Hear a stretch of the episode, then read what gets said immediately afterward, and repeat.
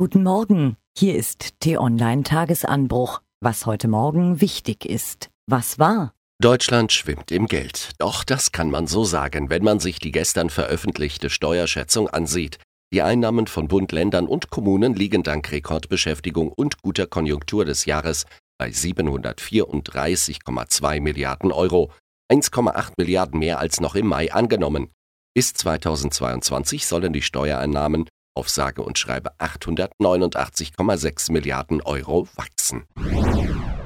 Es gibt derzeit wohl keinen schlimmeren Ort auf der Welt als den Jemen. Das Land ist ohnehin schon bettelarm. Nun erlebt es auch noch eine der schlimmsten Hungersnöte, die es auf unserer Erde seit Jahrzehnten gegeben hat. Der UNO-Nothilfekoordinator warnte gestern, Millionen von Menschen könnten sterben, wenn die von Saudi-Arabien angeführte Militärkoalition die See- und Flughäfen weiter blockiere.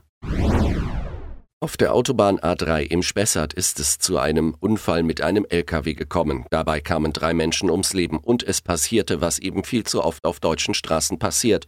Zahlreiche Gaffer kurbelten ihre Fenster herunter, filmten und fotografierten. Die Feuerwehr setzte sich schließlich zur Wehr, richtete ihre Schläuche auf die Autos der Schaulustigen und drehte das Wasser voll auf. Was steht an? Im Berliner Regierungsviertel werden CDU, CSU, FDP und Grüne ab 9 Uhr einen Strich unter die bisherigen Sondierungsverhandlungen ziehen.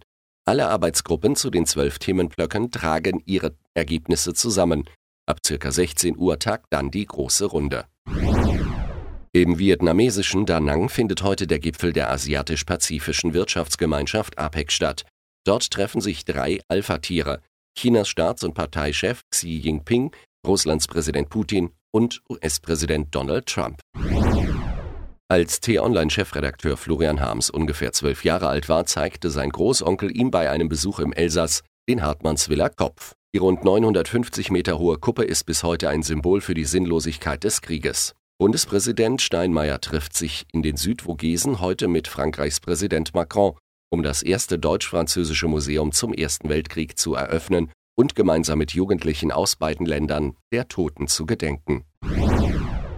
Weniger konstruktiv geht es heute in Brüssel zu. Bei den Brexit-Verhandlungen stehen drei Streitpunkte Finanzen, Garantien für Bürger und die Lage an der irisch-nordirischen Grenze auf der Agenda. Was lesen? Bitte sprechen Sie jetzt. Wir möchten Ihre Persönlichkeit durchleuchten. So könnte man das Konzept zusammenfassen, das hinter Software zur Sprachanalyse steht. Erste Firmen setzen das Verfahren bereits ein, denn automatisiert ist es viel preiswerter, den jeweiligen Bewerber zu vermessen. Die meisten von uns essen zu viel Zucker und die meisten von uns haben Angst vor Krebs. Gibt es da einen Zusammenhang? T-Online Gesundheitsredakteurin Larissa Koch ist der Frage nachgegangen.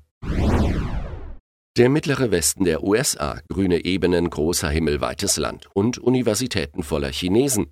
Der aufstrebende, bildungsbewusste Mittelstand Chinas schickt seine Söhne und Töchter auf Colleges im Herzen Amerikas. Und die einheimischen Studenten beäugen mit Misstrauen die teuren Sportwagen, mit denen asiatische Oberklasse-Kids durch den Ort cruisen. Die Verständigung zwischen den USA und China, sie scheitert im Kleinen. Was fasziniert uns? Mit Musik geht alles besser, sagt man. Aber mit der Musik, die Ihnen T-Online-Chefredakteur Florian Harms heute vorstellen möchte, mit der geht nichts besser.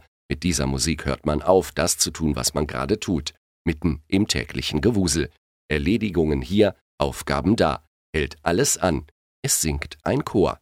Mehr Informationen finden Sie unter t-online.de.